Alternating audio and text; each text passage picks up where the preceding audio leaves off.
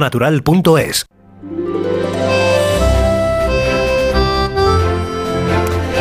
¿Qué tal está? Muy buenas tardes. Mire, ya siento yo tener que empezar así, con dos llenas de estercolero. La Policía Nacional ha detenido a dos conocidos influencers por drogar, violar y grabar a dos crías menores de edad en Villa de Vallecas. Estos dos se aprovechaban de su popularidad con miles de seguidores en las redes sociales para atraer a estas niñas que en plena adolescencia, pues como todas, pierden la cabeza por conocer a un famoso. Al parecer se las llevaban a casa de uno de ellos, les daban sustancias estupefacientes que anulaban su voluntad para agredirla sexualmente y grabarlo.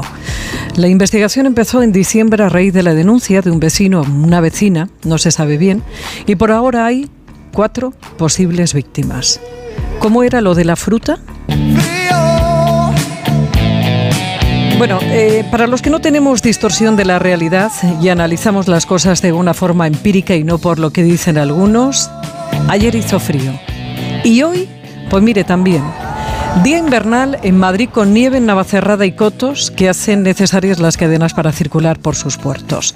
Frío que también va por barrios como La Risa. Aunque la noticia sea que tenemos la segunda tasa más baja de riesgo de pobreza de España, después del País Vasco con un 12,9% según el INE, pues sobra decirle que cada vez hay más personas que no se pueden calentar, que no se pueden abrigar, que tienen que depender de la solidaridad para comer y son incapaces de alimentar cualquier tipo de esperanza en el futuro.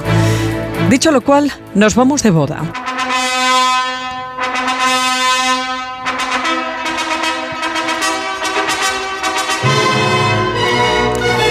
Ocurrírseles casarse en una ermita está el arzobispado señor Esquetrina. En fin, le cuento la historia. El sábado pasado dos hombres se casaron en una ermita de una finca privada del Escorial, simularon una boda religiosa, como hace muchos. Conozco varias parejas heterosexuales que, que no tienen la nulidad, que han hecho el paripé simulando una boda eclesiástica incluso con vestido pomposísimo, chaqueto de esas florituras, cuando en realidad es una boda civil. Pero volviendo a la historia, parece ser que esta, esta, esta boda ha sido la que ha irritado al arzobispado por eso de que no existe el matrimonio gay para la Iglesia y han hecho público el siguiente comunicado. Atención. Dice el arzobispado que en ningún caso está permitido realizar un matrimonio civil dentro de un recinto religioso y las ermitas familiares solamente pueden ser usadas para el fin que la Iglesia les concede. No pueden ser lugar de celebraciones públicas religiosas salvo autorización expresa del obispado y tampoco pueden ser objeto de finalidades comerciales ni lugares de celebraciones civiles de ningún tipo. Todo esto se ha conocido porque el sacerdote Juan Manuel Góngora compartió en las redes el vídeo de la boda diciendo, atención, que se trata de un acta de exaltación sodomítica acontecido en la ermita de una finca privada de bodas en Madrid y amenazando con eso de si sois católicos y os invitan a irreverencias semejantes, no seáis cómplices de un pecado mortal, recemos por su conversión. Bueno, pero atención porque hay otro sacerdote que va más allá, si hay un más allá, aunque parezca increíble, que dice que un católico no puede asistir a una boda entre dos hombres porque se expone a cooperar formalmente con el pecado del otro, aun estando de espectador y sin compartir la intención. Dice, añado, bueno, seamos luz del mundo, amemos al pecador, pero odiemos el pecado. Mare de Deu, ¿eh? Hablemos de cotillas. Elegí mal día para dejar de fumar. Porque un equipo de investigadores de la Universidad Politécnica de Madrid ha creado paneles con residuos de colillas de cigarro para mejorar el aislamiento térmico y acústico del yeso. Del olor no se preocupe. Las colillas se someten a un proceso de limpieza. Antes de su utilización se preparan distintos formatos y se mezclan con el yeso porque estos filtros de cigarros, dicen, son una gran absorbente acústico. Y si no, que se lo digan a los fumadores que por más que les dices que, los, que lo dejen, nada, que es que no lo escuchan. Bueno, eh, no sé si sabe que está habiendo un aumento considerable de casos de tosferina en la región, una de las patologías más comunes de la infancia y más peligrosa cuando aún son bebés, que ha hecho que se hayan repartido test rápidos en los centros de salud y urgencias para su detección y control. No son casos graves y según la consejería hay brotes de esta bacteria en colegios y no hay eh, en colegios ni en ningún otro sitio porque se preveía que fuera así como está siendo, por lo que no se puede hablar de alerta sanitaria dado que cada cuatro o cinco años pasa esto de que aumentan los casos y este es uno de esos años. Por cierto, que han pillado a uno a unos de esos que pintan como los niños, con garabatos y donde no deben, pero con 30 añazos. En San Sebastián de los Reyes, dos reconocidos artistas del graffiti han sido detenidos bajo la acusación de haber pintado más de 250 paredes en diferentes zonas de la ciudad que han costado limpiar unos 200.000 euros. Ahora, además de la multa, tendrán que pagar con entre tres meses y tres años de cárcel. Y dos cositas más. Mañana no vaya al Reina Sofía porque los de mediación cultural o algo así, atención al público, van a estar haciendo huelga. Han convocado un paro de duración indefinida para protestar por el ERTE que quiere hacer la empresa subcontratada para estos fines. Eso significa que se sabe que esta huelga empieza mañana, pero no se sabe cuándo va a acabar. Y lejos de parar, Imagine, imagine que trabaja 24 horas al día, muchos días a la semana. Algo difícil de pensar sin enfermar, la verdad. Pues bien, eso es lo que decía que hacía uno de los mandos de la Policía Municipal del Distrito Centro, que como publica el diario El Mundo, ganó con las horas extras cerca, atención, de 100.000 euros el año pasado. No me lo puedo creer, no me lo puedo creer, no me lo puedo creer. El Departamento de Asuntos Internos de la Policía Municipal de Madrid está investigando un posible fraude en el cobro de horas extras por parte de algunos mandos intermedios de la Comisaría de Centro Sur, que por ejemplo pasaban horas extra mientras comían en un restaurante o en su casa y jornadas desde las 6 de la mañana hasta las 4 de la mañana del día siguiente para levantarse al mes entre 8.000 y 10.000 euros brutos y al año un sueldo más alto que el del propio alcalde. Como ve, golfos hay en todos los cestos pudriendo la fruta. Son las 12 y 28 y tenemos que hablar de lo nuestro. Más de uno Madrid. Pepa Gea.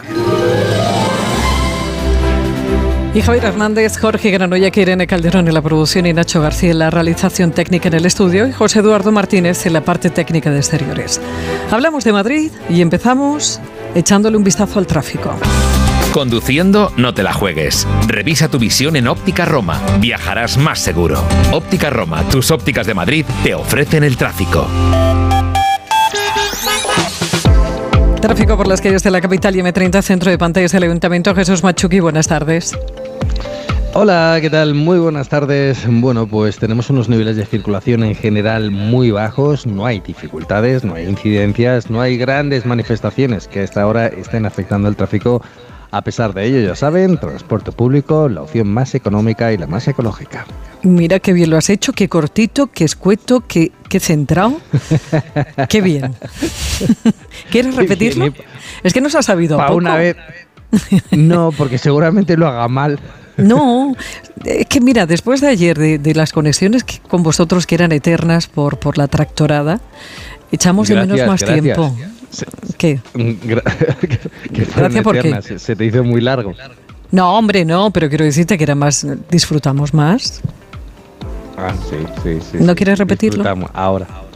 ¿Quieres repetirlo? Eh, pero para qué Ayer hasta te conté un chiste. Anda, ¿quieres contar algún chiste? No, no, no, no, no, no, ya lo hice ayer, ya, ya está, ya está. No, ayer contaste una cosa terrible. Que cada vez estoy más cerca, pues como siempre. que como cada vez estoy más cerca de estar en la calle. de los lunes al sol. No quiere decir que quiera que me echen ya. Oye, podemos hacer cualquier tipo de movilización, recogida de firmas, en Change o RG, ese tipo de cosas que se suelen hacer. Tractoradas. No, no, tú no te puedes ir. Vamos, vamos, tú no te puedes ir. Ni te pueden te imaginas ir yo con una pancarta pidiéndole a la gente, por favor, ayudadme a llevarla, que yo solo no puedo. bueno, que te una horita. ¡Hala! Un beso. Reposa, Aquí ¿eh? estaremos, de momento. Adiós, adiós. Vamos a ver cómo va la cosa por las calles de la capital y M30, centro de pantallas del Ayuntamiento. Eh, Patricia Riega, buenas tardes. ¿Qué tal? Muy buenas tardes. Pues a esta hora tan solo van a encontrar leves dificultades por un vehículo averiado en la circunvalación M40 a la altura de Villaverde en dirección a la A42, pero en el resto de carreteras, entradas y salidas de la capital, también en la M50 se circula con normalidad. Mucha precaución, eso sí, una jornada de viento intenso en muchos puntos de la comunidad y por nieve transitable, pero con mucha precaución a esta hora en Navacerrada y también en el puerto de montaña de Cotos. Vamos a ver 2024. Lo veo mucho mejor. No tengo una bola de cristal. Tengo gafas nuevas. Para empezar bien 2024, Óptica Roma te ofrece el 50% de descuento en los cristales de tu nueva gafa. ¿Lo ves bien? Yo lo veo muy claro. El 50% de descuento en los cristales de tu nueva gafa. Solo hasta el 29 de febrero. Óptica Roma, tus ópticas de Madrid. Más de uno Madrid. Noticias. Bueno, pues empezamos a repasar la actualidad informativa de la Comunidad de Madrid en este martes 27 de febrero con Óscar Plaza. Óscar, buenas tardes. Hola, Pepa, muy buenas tardes. Bueno, como sucediera el domingo, el fuerte viento, Óscar, que tenemos hoy eh, es el que se espera esta tarde obligado a cerrar el Parque del Retiro y ocho, los otros ocho grandes parques de Madrid. Eso es, se han cerrado a las 12 del mediodía y van a estar cerrados hasta las 6 de la tarde. Además del Retiro, el Capricho, la Rosaleda del Parque del Oeste, el Juan Carlos I, el Juan Pablo II, la Quinta de Fuente del Berro, la Quinta Quinta de los Molinos, la Quinta Torre Arias y también el Parque Lineal del Manzanares. Y es que hasta las 6 de la tarde, ojo, se prevén rachas de viento de hasta 55 kilómetros por hora. A las 6 abrirán ya, pero el Ayuntamiento de Madrid, de todos modos, ha recordado que seguiremos entonces en alerta naranja y que habrá rachas de viento no tan grandes, pero casi casi, ¿eh? de 53 por hora, por lo que se aconseja no transitar por los parques que reabran y si se hace, desde luego, no permanecer bajo los árboles bajo el arbolado. Bueno, y después de la advertencia entramos ya en harina política con mucho material hoy, porque desde las nueve y cuarto de la mañana está en marcha en el Palacio de Cibeles el pleno ordinario del mes de febrero del Ayuntamiento de Madrid. Con mucha presencia hoy de temas nacionales y el, el tema tema con mayúsculas es el caso Ábalos, asunto que ha enfrentado dialécticamente al alcalde José Luis Martínez Almeida y a la socialista Reyes Maroto. Almeida se ha referido al asunto como la coldosfera Palacio de Cibeles. Marta Morueco, buenas tardes. Buenas tardes. Pues primer enfrentamiento, nada más empezar el pleno y ya en la primera pregunta del Partido Socialista sobre vivienda. Reyes Maroto, con un por cierto, y para terminar, ha cambiado de argumento y ha criticado la actitud del gobierno municipal en el caso Coldo, actitud que ha calificado de sobreactuación. Le decía que me produce asco y vergüenza que cualquiera se haya enriquecido en los peores momentos de la pandemia. Y me da igual que se llame Coldo, que sea el hermano de Ayuso o que sean sus amigos Medina y Luceño, porque en el PSOE lo tenemos muy claro. Corrupción cero. No ha dudado el alcalde en recoger el guante y responder a la socialista con ironía. Si no existiera usted, habría que inventarla. Con esta frase ha empezado su intervención. Almeida ha calificado de negligente y criminal la gestión del Gobierno de la Nación durante la pandemia y ha recordado la manifestación del 8 de marzo antes del confinamiento, a pesar del peligro que suponía. Almeida también le ha recordado a Maroto que ella era ministra de Industria durante la crisis de las mascarillas. Por tanto, debe responder si estaba al tanto de lo que ocurría menos hipocresía, menos discurso radical, pero sobre todo explique a los madrileños cuál era el papel de la ministra de Industria en lo peor de la crisis de las mascarillas dentro de la coldosfera. Y por cierto, la diferencia con este ayuntamiento, ¿sabes cuál es? Que aquí fuimos estafados pero no hay nadie del ayuntamiento imputado. No hay nadie del ayuntamiento Muchas gracias, señor alcalde. a pesar de lo que señor ustedes secretario, continuamos con el orden del día. Nadie del ayuntamiento. Señor alcalde, no tiene, no tiene, el turno de palabra. Señor alcalde, no tiene el turno de palabra. Señor alcalde. En clave nacional, el Pleno también ha aprobado con los votos en contra de Más Madrid PSOE que se inste al gobierno al Congreso de los Diputados a reprobar al ministro del Interior, Fernando Marlasca, y reclama al presidente del gobierno que lo cese. Se trataba de una propuesta de Vox por la gestión de Marlasca tras el asesinato de dos guardias civiles en Barbate por narcotraficantes. Los grupos, además, han condenado por unanimidad estos asesinatos y sí han dado su apoyo a dedicar un espacio en la capital en memoria de los agentes asesinados David Pérez y Miguel Ángel González. Marta, de los asuntos ya estrictamente madrileños que se han tocado, por ahora lo más sustancioso es lo del monumento del 11M. Sí, se acerca el aniversario de los atentados del 11 de marzo y la delegada de Cultura ha explicado que ya se está trabajando en el nuevo proyecto de homenaje a las víctimas. El gobierno municipal mantiene una comunicación directa y constante con las asociaciones para llevar a cabo este monumento e iniciar los trabajos de diseño y ejecución. Marta Rivera de la Cruz también ha avanzado que los ladrillos de vidrio del monumento en homenaje a las víctimas que está ubicado frente a la estación de Atocha serán entregados a los ciudadanos que los deseen. Los ladrillos de vidrio que lo componen se distribuirán entre las asociaciones de víctimas y los ciudadanos que así lo deseen. Estamos convencidos de que esta es una buena forma de continuar recordando y honrando a las víctimas y de preservar la memoria de lo ocurrido aquel 11 de marzo. Y como siempre, acabo diciendo lo mismo, con las víctimas, memoria, dignidad y justicia. Entre otros asuntos, el Pleno también ha aprobado por unanimidad la modificación inicial del Plan General de Ordenación Urbana. Esto implica la aplicación, la ampliación del catálogo de edificios protegidos, casi 320 inmuebles de arquitectura neomudéjar y se van a incorporar además dos edificios nuevos del acuartelamiento de San Cristóbal de Villaverde. Y por último, el estadio del Rayo Vallecano. El Gobierno municipal ha confirmado que buscará alternativas para que el estadio se quede en Vallecas. Gracias, Marta. Y la presidenta regional Isabel Díaz Ayuso va a presentar en los próximos minutos las nuevas prestaciones de la salud bucodental de la Comunidad de Madrid. Va a ofrecer a las personas mayores de 80 años. Sí, estaba previsto que ese acto de presentación, que va a tener lugar en un centro de salud de Las Rozas, en concreto de la zona de la Marazuela, comenzara a las doce y media. Luego contaremos las novedades de estas prestaciones bucodentales para mayores de 80. Mientras, la consejera de Familia, Juventud y Asuntos Sociales de la Comunidad de Madrid Ana Dávila, ha protagonizado hoy un desayuno informativo. Desayuno que ahora enseguida vamos a detallar, en el que ha sido presentada por Alfonso Serrano, el secretario general del PP de Madrid. Y en la presentación, Serrano ha dicho que el caso Coldo es el caso PSOE porque no se entiende el gobierno de Sánchez, afirma Serrano, sin las primarias que ganó en 2017. Mire, la verdad la sabemos los madrileños, como también sabemos que en esos tiempos quienes sí se lo llevaban muerto. Era una trama originada en el Ministerio de Transportes en tiempos de Ábalos como ministro y número dos del PSOE, y que se extendía, que sepamos de momento, a otros dos ministerios, dos comunidades autónomas con gobiernos del Partido Socialista. Es decir, que mientras Sánchez nos encerraba en nuestra casa ilegalmente, su gobierno nos robaba impunemente. Eso ha dicho Serrano. Luego en el desayuno de la consejera Ana Dávila, la responsable de las políticas sociales de la comunidad, ha revelado que el gobierno regional va a fijar en 10 días la valoración de dependencia tras un alta hospitalaria. Marisa Menéndez, buenas tardes.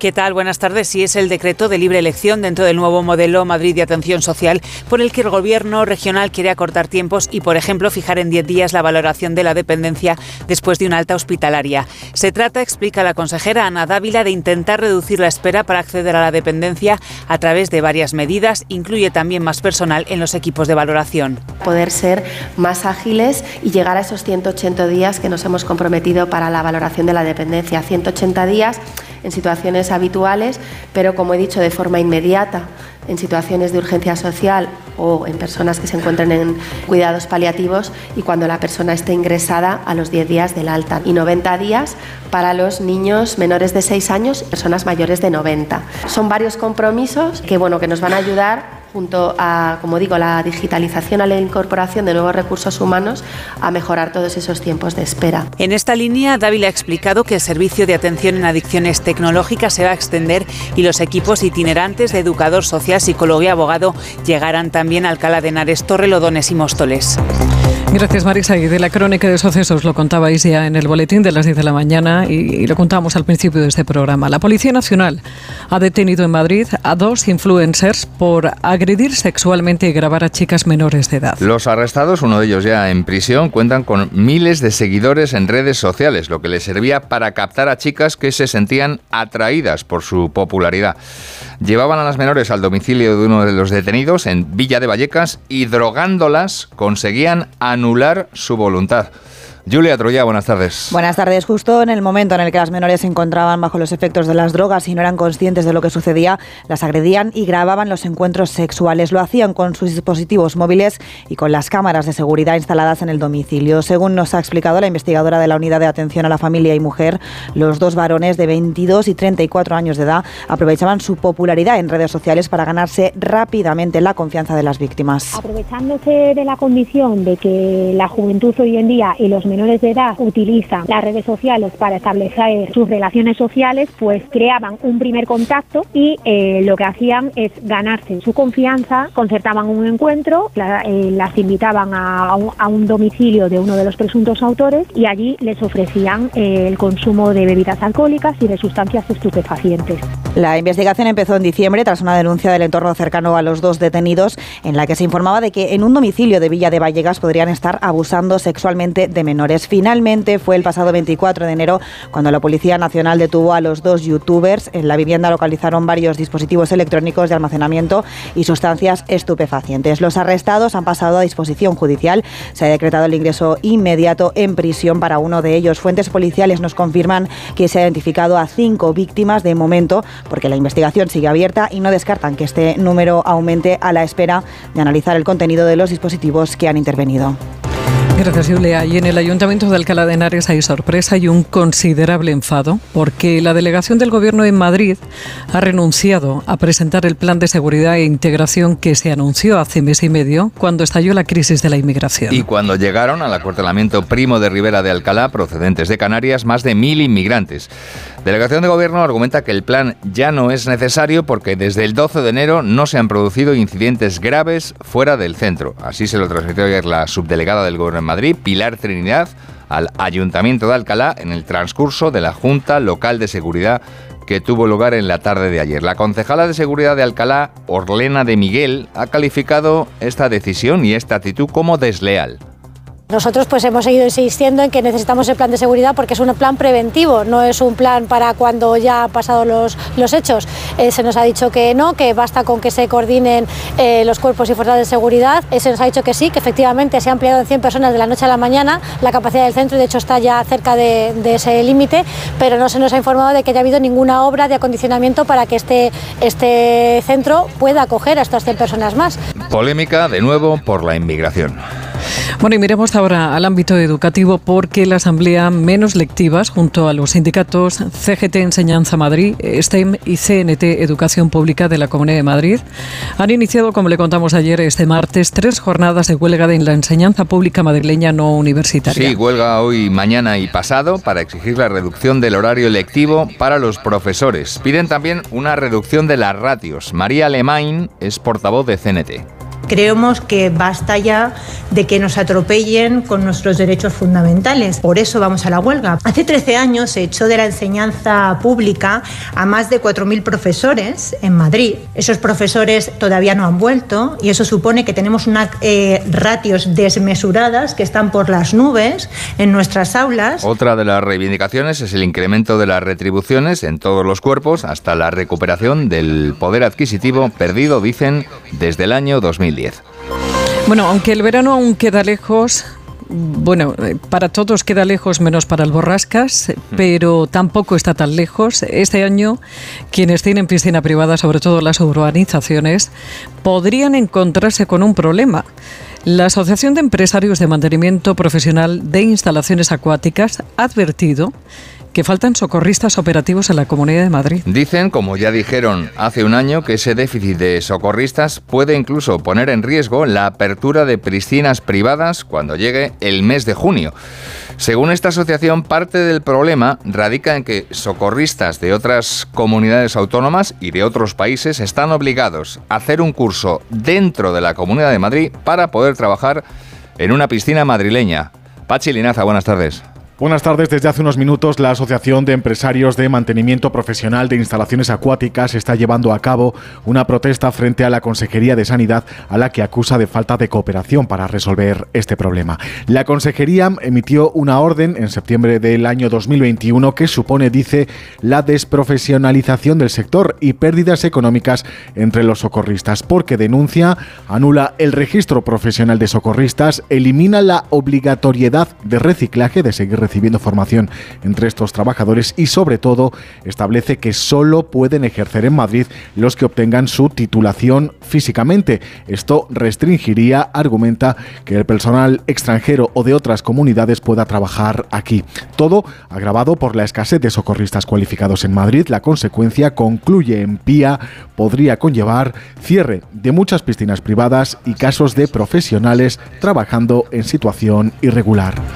Gracias, Pachi. De la parcela sanitaria destacamos hoy que investigadores del Hospital 12 de Octubre de la Comunidad de Madrid han demostrado la agresividad de un tipo de cáncer de próstata para el que existe una alternativa terapéutica utilizada ya en otros tumores. Ensayos clínicos han demostrado que la supervivencia de pacientes con estas alteraciones puede mejorar con el uso de estos fármacos, denominados inhibidores de PARP. Lo explica la doctora Elena Castro, que es oncóloga del 12 de octubre. Lo que, lo que hemos observado es que los pacientes que tienen ciertas alteraciones, en concreto en los genes BRCA1 o BRCA2, ya sea que habían heredado estas alteraciones o que el tumor las ha adquirido, tienen un peor beneficio de los tratamientos habituales de los que disponemos eh, ahora mismo, con lo cual la supervivencia de estos pacientes es prácticamente la mitad que la de los pacientes que no tienen este tipo de alteración. Estos fármacos han mostrado ya eficacia en otros cánceres como los de mama, ovario y pulmón y son además ya utilizados para próstata en varios países europeos. Buena noticia. Bueno, y contamos también que ha arrancado hoy en IFEMA Madrid SICUR 2024, el Salón Internacional de Seguridad. Sí, se van a presentar hasta el viernes las últimas soluciones e innovaciones tecnológicas del sector de la seguridad integral y toman parte en la feria más de 650 expositores. El 25% de ellos, por cierto, son firmas internacionales de 31 países.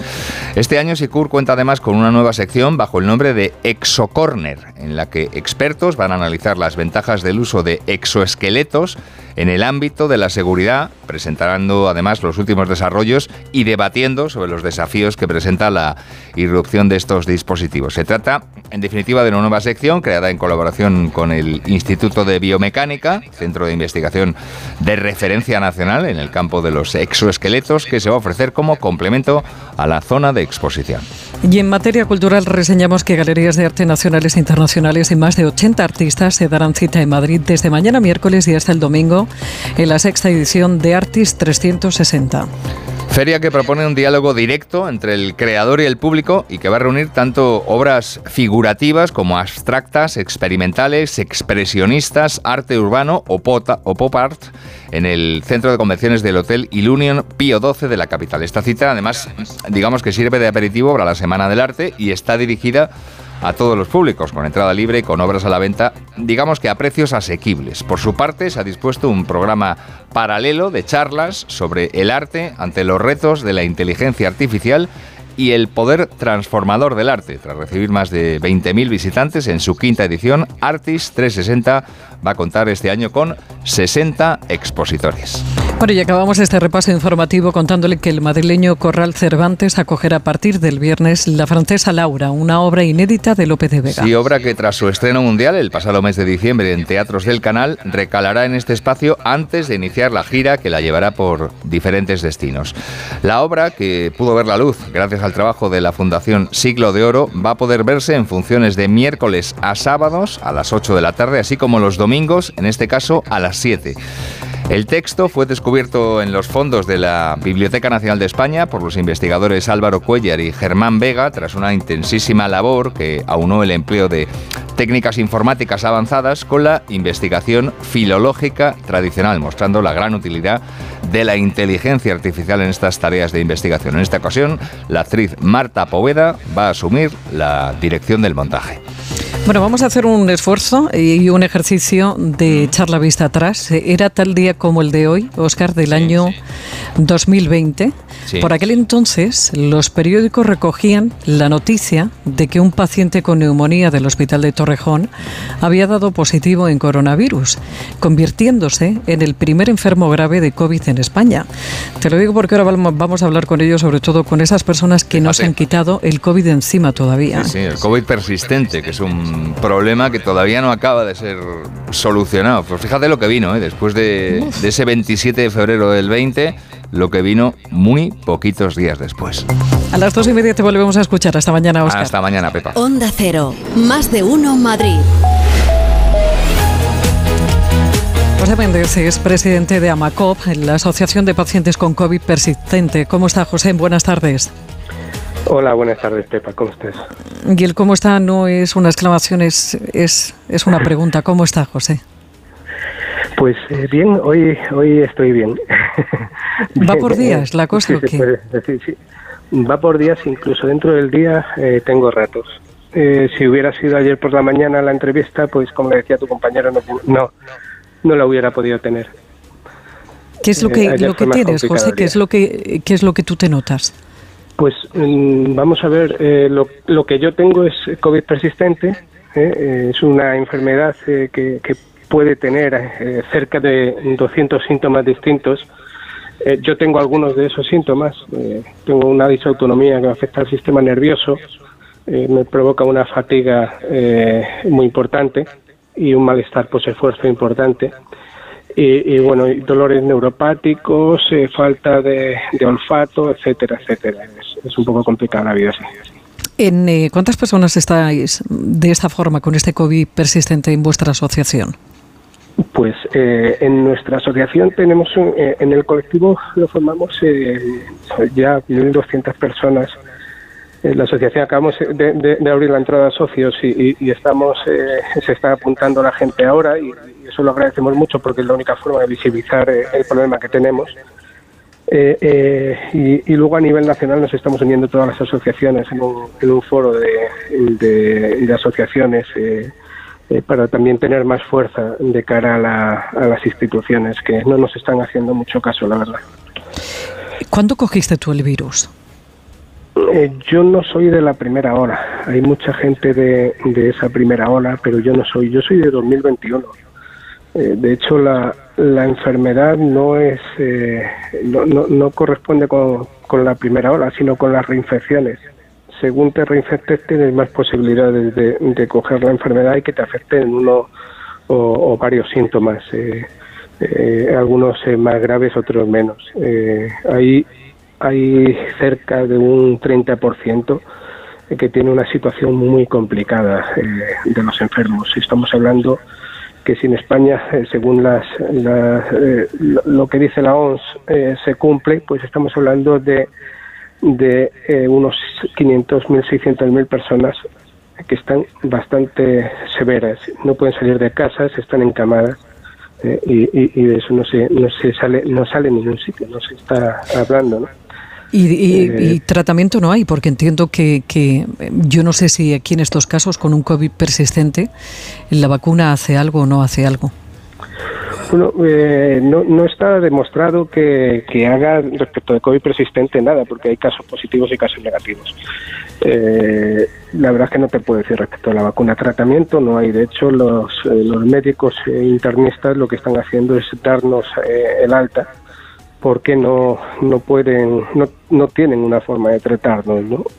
claro, hay mucha gente que ya ni siquiera va al médico, o sea que simplemente se está, como dicen, muriendo en vida, ¿no? porque tiene una serie de problemas que le incapacitan para, para un trabajo, para una vida eh, diaria. Eh, y, no, no, no tienen una, una solución ni una ayuda siquiera. De hecho, de esos, perdóname, eh, sí. no, no, José, quería preguntarte de esos 200 síntomas que, que tú puedes llegar bueno, pues a sentir, a sufrir.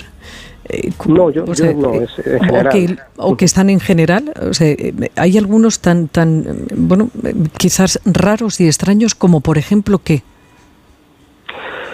Vamos a ver, el, más común es la fatiga. Eh, la fatiga es eh, no es no es como cuando has corrido un maratón, es, es mucho peor porque no solo te afecta físicamente, sino también mentalmente.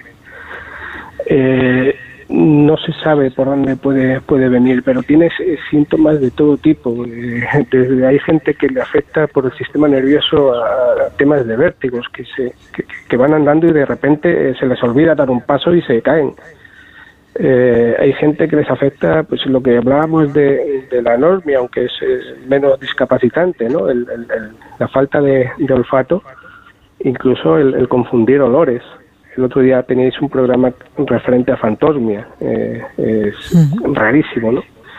Hay temas de, eh, estás a lo mejor tumbado en la cama tranquilamente y te suben las pulsaciones a 150 sin darte cuenta, eh, sin, hacer nada. Y, de repente te bajan a 40 otra vez y, no has hecho nada. O sea, es un, un problema que te impide incluso el, el poder cocinar el poder hacerte una ensalada de una vez. Qué barbaridad. Bueno, pues os hemos llamado, José, o te hemos llamado por eso, por esa efeméride, porque yo creo que esto eh, tenemos que tenerlo siempre en cuenta, que hay gente que sigue con esto dándole vueltas, que muchos lo vemos que ha pasado, pero vosotros es un día más y suma y sigue y suma y sigue. Y veíamos eso, veíamos esa efeméride del año 2020, cuando esos periódicos eh, contaban la historia, la noticia de ese paciente con neumonía del de, el hospital de Torrejón, que había dado positivo en coronavirus, convirtiéndose en ese primer enfermo grave de COVID en España. Y nos hemos acordado de vosotros, aunque deberíamos acordarnos todos los días. Pues yo, te lo agradezco muchísimo porque, porque realmente estamos olvidados eh, en todos los sentidos y, y lo único, fíjate, hace poquito hemos desde la, desde la asociación hemos hecho una donación para investigación a, a RAICO, a la Red Nacional de Investigación de COVID persistente, porque eh, ni siquiera eh, las entidades privadas están apoyando con, con, recursos. O sea, somos los pacientes los que estamos tirando de, de esto. Las administraciones nos han dado de lado hasta ahora y, y las entidades privadas pues eh, también. De hecho, la, la, última donación que ha recibido la asociación ha sido precisamente de un fondo extranjero de Reino Unido. Vale. Eh, eh, de, de, aquí de España parece que, que no hay más. Te mando muchos besos e intentaremos no, no olvidarnos de, de, vosotros. José Méndez, presidente de AMACOF, en la Asociación de Pacientes con COVID Persistente. Un abrazo. Un abrazo, Pepa. Más de uno Madrid. Onda Cero. Pues imagínese qué tortura estar aquí en Orrecanto y no poder oler, no poder, eh, bueno, pues degustar esta maravilla de cocina que tienen por aquí. En fin, las cosas de este coronavirus que, que a más de uno le han trastocado y le han dado la vuelta a la vida. ¿Cómo estás, Adolfo Junior? Pues muy bien, Pepa. Aquí estamos divinamente, empezando la semana ya uh -huh. con muchas ganas. Bueno, el escaparate estaba precioso, eh, hermosísimo. Hay bichos de todo tipo, calibre. Un día vas a meter a los niños dentro, vais a meter a todos los niños, a todos los primos, los nietos. Pues los mío, todos. como siga así, no va, No, no, no cabe. El tuyo ya te digo a ti que no cabe. Olvídate. La verdad que sí. Bueno, ¿estamos con la lamprea? Seguimos con la lamprea, uh -huh. aunque hay poquísima este año. ¿Ah, por qué?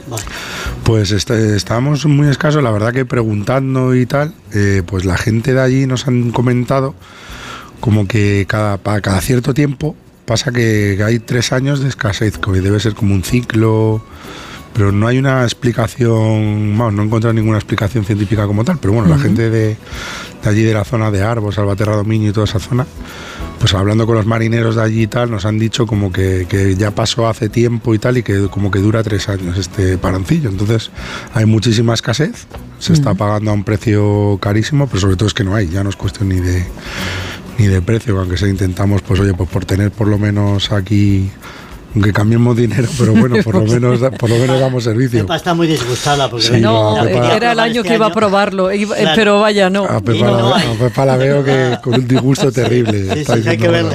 No me lo puedo creer, que me voy a quedar sin lamprea este año. Sería hoy, la leche lamprea, de lamprea. Bueno, y si no podemos permitirnos la lamprea, ¿qué podemos comer aquí en Orrecanto? Bueno, pues, vamos a cambiar así un poquito con otras cosas así deliciosas que tenemos, como uh -huh. puede ser, por ejemplo, hay unos corusos de la ría, que a mí es un pescado que me encanta, que no es tan conocido le llaman también remol.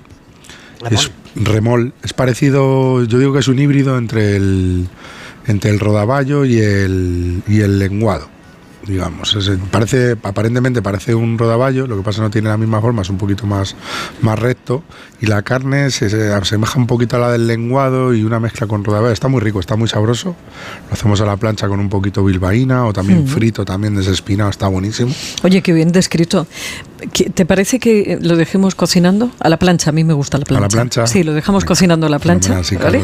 Y luego me cuentas más porque hay un montón de pescados, hay un montón de mariscos, hay mucha cuchara y ¡buf! Y será por comida y buena cocina. Y en la avenida Somosierra, número 18 de San Sebastián de los Reyes, restaurante o recanto y se prefiere muy cerquita del Retiro, en la calle Menorca 39, Ogrelo.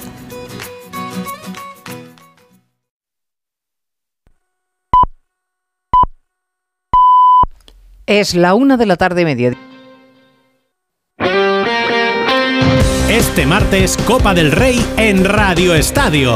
Desde las 9 de la noche, en la web, la app y en las emisoras del País Vasco y Mallorca, partido de vuelta de la semifinal. Real Sociedad Mallorca. Tras el empate a cero de la ida, Donostiarras y Bermellones vuelven a encontrarse en el camino hacia una histórica final. Este martes la Copa del Rey se juega en Radio Estadio con Edu García. Te mereces esta radio. Onda Cero, tu radio.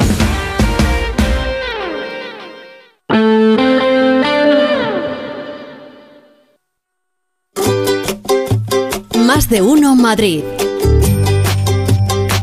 Onda Cero. Papá nunca llora. Y mira que estuvo cerca cuando la final de la Champions, pero nada, que ni por esas. Ahora, cuando le dije que con el horno Miele podría ver cómo va subiendo su pan de masa madre desde el móvil, se le saltaron las lágrimas. Hornos Miele, con cámara y sonda térmica integrada. Estrénalo ahora a un precio especial en distribuidores oficiales o tu tienda Miele. Hay emociones tan intensas e indescriptibles que teníamos que ponerles nombre. Son las emociones de los clientes de Gilmar, como la ventisfacción. Sensación de satisfacción al vender tu casa en las mejores condiciones. Descubre más en emocionariogilmar.es. Gilmar, de toda la vida, un lujo. Restaurante Asfontes. Auténticos productos gallegos. Carnes, pescados, mariscos, caldo gallego, empanada, lacón y una amplia carta de vinos. Salones ideales para celebraciones y también terraza. Con el excelente trato de siempre. Asfontes. En General Laci 10, cerca de Atocha. Y ahora también en la calle Áncora 32. asfontes.com.es. Will Rock You, el musical de Queen, vuelve con su tercera temporada en el Teatro CaixaBank Príncipe Pío y patrocina El Tiempo.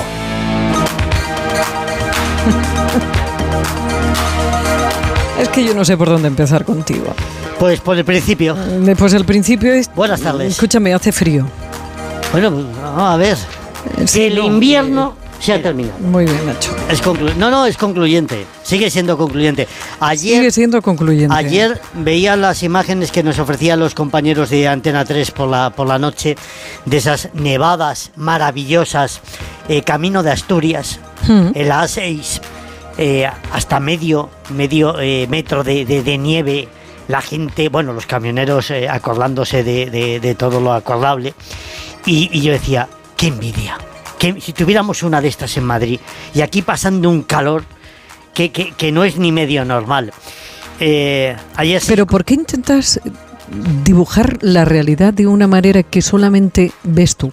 Vamos a ver, es que. Mira, No, no. José Eduardo se está partiendo No, de la risa, pero es que de verdad, esto es eh, los renglones torcidos de Dios y tú. Es una, es una realidad eh, total y absoluta, porque es que, eh, señores, yo no me invento los datos. Esta mañana hemos tenido un despertar. Pero se donde, hacía un frío del...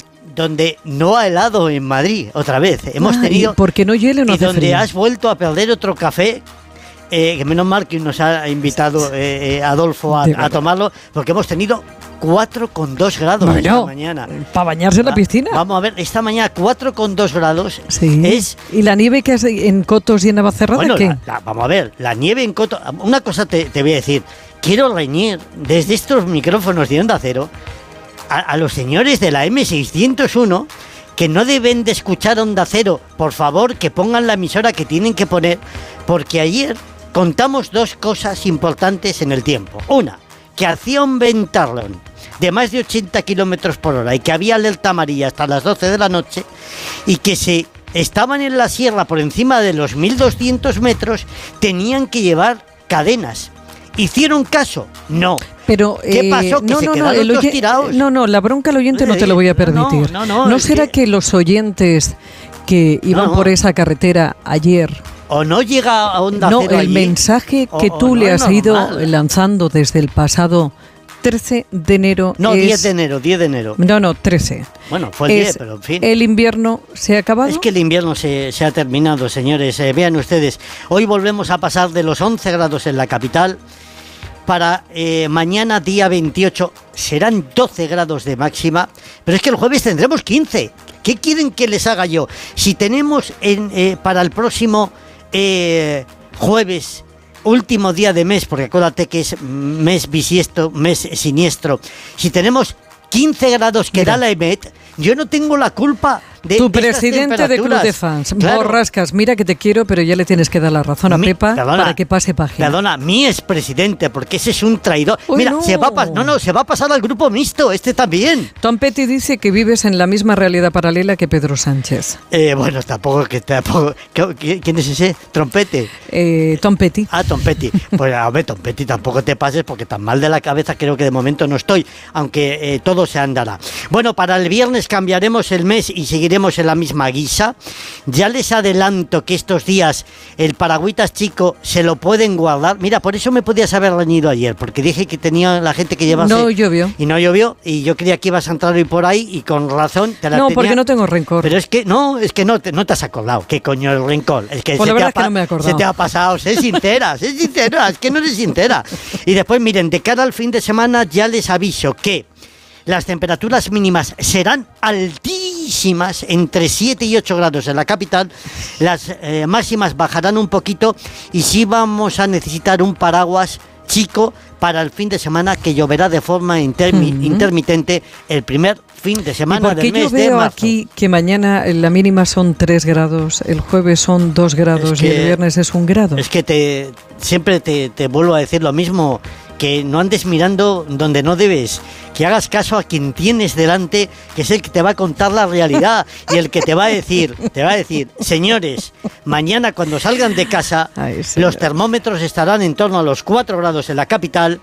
Y después, en las horas centrales del día, se van a manejar en torno a los 12 grados, con cielos despejados y con huevos fritos. Y que en el único sitio donde mañana va a helar va a ser en zonas de la sierra, donde ahí sí, Pepa, el invierno va a comparecer con valores entre los 6 y los 7 grados bajo cero, como por ejemplo en el puerto de Navacerrada o en el Alto del León. Ale, abrocha. Voy a abrochar, voy a ah, mucho cuidado con el viento, ¿eh? Muy bien. que el viento va a seguir eh, soplando con cierta intensidad, como ya te contaba hace unos instantes nuestro compañero Óscar Plaza.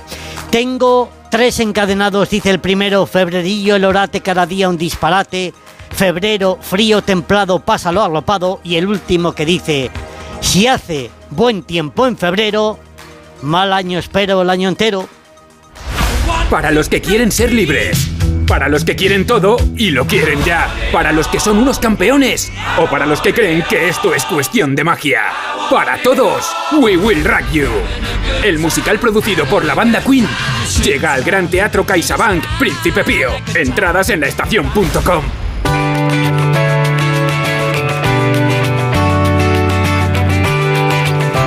de ese aumento de pecho, hablemos de esa operación que sin duda es la más demandada eh, en, en los quirófanos de cirugía plástica y lo hacemos con, con el que más sabe, porque para eso en Clínica Barragán llevan montón de años, 40 años al servicio de su belleza. Y por aquí está Gustavo Barragán, director médico de Clínica Barragán y especialista en cirugía estética. Doctor, ¿cómo está? Muy buenas tardes. Hola, buenas tardes. Gustavo, a ver, razones, ¿por qué o qué por qué os solicitan en, en las consultas o son las razones más habituales para realizar una operación de aumento de pecho? Bueno, la más habitual es eh, la falta de desarrollo de la glándula mamaria en algunas mujeres que, que no se desarrolla y son muy planas, tienen muy poco pecho, el pecho es muy pequeño. En otros casos es que tienen un pecho normal y digamos que les gustaría ser un poquito más voluptuoso, un poquito más de volumen. Y luego también hay algunos casos que es para cambiar la forma, no solo el volumen. Son aquellos casos que tenemos mamas que llamamos tuberosas, que son mamas que tienen la base muy estrecha, entonces no tienen una forma bonita. Entonces cuando hacemos el aumento vamos a abrir la base para que se expanda y, no solo vamos a aumentar el volumen, sino también a cambiar la forma. Pero el más habitual, la mayoría de los casos, es para ganar un poco más de volumen. Gustavo, ¿y en qué consiste esta cirugía de, de aumento de pecho o mamoplastia de aumento? Pues eh, consiste en poner una prótesis que lo más habitual es que sea de gel de silicona, aunque también disponemos de prótesis rellenas de suero salino. Y se puede poner en dos posiciones, bien debajo de la glándula mamaria encima del músculo pectoral o bien debajo del músculo pectoral encima de las costillas. Ambas técnicas tienen ventajas y ambas tienen inconvenientes. se adaptará mejor una técnica u otra según las características del paciente. En aquellos pechos que son muy, muy planos y el pezón está muy alto, solemos recomendar ir debajo del músculo. Sin embargo, cuando el pecho es un poco más abundante y está un pelín caído, recomendamos más ir por encima del músculo. También depende de la actividad física del paciente. Si es un deportista de élite que juega mucho al tenis, pues no recomendaríamos ponerla por debajo del músculo porque eh, siempre se perdería un pelín de fuerza en el drive y además también tendríamos que tener en cuenta que, que, el roce iba a ser excesivo y se iba a desgastar muy rápido la prótesis. Las prótesis no son para toda la vida, no, hay gente por ahí que tiene el error de pensar que son para toda la vida, pero sufren desgaste. Y el desgaste se debe al rozamiento con los tejidos propios. Si las ponemos debajo del músculo y hacemos mucho, mucho deporte, el roce va a ser muy grande y se van a gastar antes. No, qué curioso. ¿Y cómo es la recuperación, doctor? Eh, debajo del músculo los dos primeros días duele un poco, la verdad, porque al distender el músculo, la, la distensión brusca de las fibras musculares es dolorosa durante aproximadamente dos, tres días, que es lo que tarda el músculo en relajarse. Encima del músculo es mm, casi no molesta, es muy, muy, muy llevadero. Pero bueno, normalmente yo suelo decir que necesitamos eso, tres días aproximadamente, para poder hacer un trabajo de oficina. Tenemos un trabajo que demande esfuerzo físico un poquito más. Y lo último que me queda por preguntarle, doctor, eh, ¿es importante el tipo y la forma de implantes mamarios? Sí, es importante, eh, según cómo sean las características del pecho previo que tenemos, mm, recomendaremos un otro y también el gusto de la paciente. Hay pacientes que buscan más la naturalidad y buscaremos unos implantes de perfil bajo, ergonómicos, que quedan muy, muy naturales otras pacientes que no, que les gusta el aspecto un poco más artificial y que salga más de arriba, porque como cuando llevas el push-up, el bardero, el wonder que levanta mucho, si buscas esa forma, pues tendrás que buscar una prótesis de perfil alto. Entonces eso mm, lo hablamos con el paciente según las características del pecho y los gustos, vamos a elegir el implante. Hmm. Bueno, yo le recuerdo que antes de someterse a cualquier tratamiento es importantísimo la evaluación de un médico especialista para determinar cuál es el más adecuado. Que la primera consulta en Clínica Barragán es totalmente gratuita. 91 300 2355. Marque y coja esa primera cita. Clínica Barragán, 40 años al servicio de su belleza. 91 300 2355 y más información en clínicabarragán.es. Doctor Gustavo Barragán, un beso muy grande. Hasta la semana que viene. Hasta luego. Más de uno Madrid. Actualidad deportiva. Feliz José Casillas, ¿qué tal? ¿Qué tal, Pepa? Buenas tardes. Eh, antes de ir con la información deportiva, dos cuestiones. Estuve ayer en la presentación de la carrera MedLife, los 15 kilómetros de Madrid, el 17 de marzo. También estuvo por ahí Rafa Fernández. Hola, Rafa, ¿qué tal? Buenas tardes. Hola, ¿qué tal? Eh, lo de que el invierno ha acabado no ha cuajado en la audiencia de este programa, ¿no? Me encontré un par de oyentes y me dijeron, dile al Borrascas que, está no, que no. ¿eh? Alsa, por ejemplo, en el autobús me dijo, de, ninguna manera se ha acabado eso. ¿El de, Alsa? Sí, claro, y Asturias. Un abrazo para... Entonces me dijo que no, que no, que no se ha acabado esto de... Ah. Y luego lo segundo, a los amigos se les avisa. ¿Por A los amigos se les avisa, porque tanto que presume de poner huevos fritos en el cielo, no has hablado de este viento. Y Sí, Alejandro, ya lo dimos. Alejandro Mori, ah, pero les tiene que decir, Alejandro Mori, que en tu casa, en tu casa va a volar. Va, va a estar el, el remolino gordo. Le ha volado el techo y El todo techo. Alejandro ¿Qué Mori, los cristales. Sí, sí, sí, sí. Está el hombre que se ha llevado un susto esta noche tremendo. Sí, sí, sí. Se Me ha contado, me ha mandado fotos. 85 kilómetros por hora. No, no, dice que la media en Navacerrada 97 y que en su casa han pasado 97, por lo menos. Pero en serio, que la- como lo de los que tres sí, cerditos, sí, ¿le ha sí, volado la sí, que casa? sí, sí, ¿Pero el- por qué tiene una casa de eh, pajas? to- no, no, no, tiene pizarra que me ha Tiene enseñado buena, las fotos. tiene buena casa, que yo he estado allí. ¿eh? Y están los bomberos allí en casa, Matalpino. Es de posibles. Así que Jano, que nos estará escuchando hasta abrazo ahora, que, para que tranquilo, Ay, que- ha sido un susto nada más. Bueno, vamos con cosas. ¿Hay liga o no hay liga? A ver, ¿hay liga, hay liga, hay liga? Hay liga, hay, li- hay liga. Hay, hay liga, Claro, hay sí. liga, sí, Hay sí, liga, sí. sí. Te digo esto porque el sábado decía, no, el Barça 5 del Madrid, cuidado que hay liga. Como el Madrid ganó al Sevilla, el Barça estaba a 8 y dijeron, bueno, pues ya liga la tiene el Madrid en la mano. Pero como ayer ganó el Girona, pues ahora el Real Madrid le saca 6 puntos al Girona. Y Entonces pregunto siete. si hay liga. Pues entonces, ¿hay liga o no hay liga? Sí, hombre, sí, hay claro liga. Venga, sí, vale, hombre. pues nada, seguimos, seguimos. Real Madrid 65, Girona 59, Barça 57, Atlético de Madrid 52. Dijo el otro día Simeone en rueda de prensa que el objetivo era la tercera plaza. Bueno, pues está a 5 del Barça y está a 7 del Girona, ¿eh? Ah. así que hay que apretar un poquito y sobre todo no confiarse en esta semana en la que el Atleti va a ser protagonista. ¿eh? Porque hoy tenemos fútbol a las 9 y media, Copa del Rey, en San Sebastián, Real Sociedad Mallorca. Ahí vamos a conocer al primer finalista de la Copa. Y el jueves, nueve y media de la noche, en San Mamés, Athletic, Atlético de Madrid. ¿Cómo está Grisman? Uf, espero que esté un poco mejor, porque Pues si eh, no, Hugo Condés tiene la respuesta. estoy sin dormir, ¿eh? Hugo, ¿qué tal? Buenas tardes. ¿Qué tal? Muy buenas a todos. Eh, lo primero, un abrazo muy grande para Jano. Eh, ya llevo muchos años diciéndole que qué hace viviendo ahí tan arriba, pero bueno. De Que. Las imprudencias se pagan. Pero bueno, no, eh, tengo una versión optimista y otra pesimista. Eh, La primera, versión- bueno, lo, lo- lo pri- lo primero que os cuento es que Llorente ha entrenado con el resto de compañeros y se perfila titular en el carril derecho Pues ya en sabes que lugar la de otra es negativa. Que Correa eh, se perfila eh, como acompañante de Morata en punta de ataque por lo probado en el Atlético de Madrid, Pues ya porque la versión la pesimista, borrascas, la versión borrascas. pesimista eh, Borrascas es que lo de Griezmann no tiene buena pinta. Bueno, ya lo contábamos la semana pasada. Había algunos que pensaban que podía llegar, que incluso eh, podía infiltrarse ese tobillo. Está ahí trabajando Griezmann para intentar llegar, pero eh, no está en las mejores condiciones. Y si no está en las mejores condiciones, no va a jugar, porque repito, el Atlético de Madrid lo que tiene que asegurar es una de las cuatro primeras plazas en la liga y al club al club le interesa muchísimo pasar la eliminatoria ante el Inter de Milán de la Champions. Así que, eh, repito, si no está en buenas condiciones, Griezmann no va a jugar y a día de hoy no está en buenas condiciones. Esa es la pesimista. La optimista, Borrascas.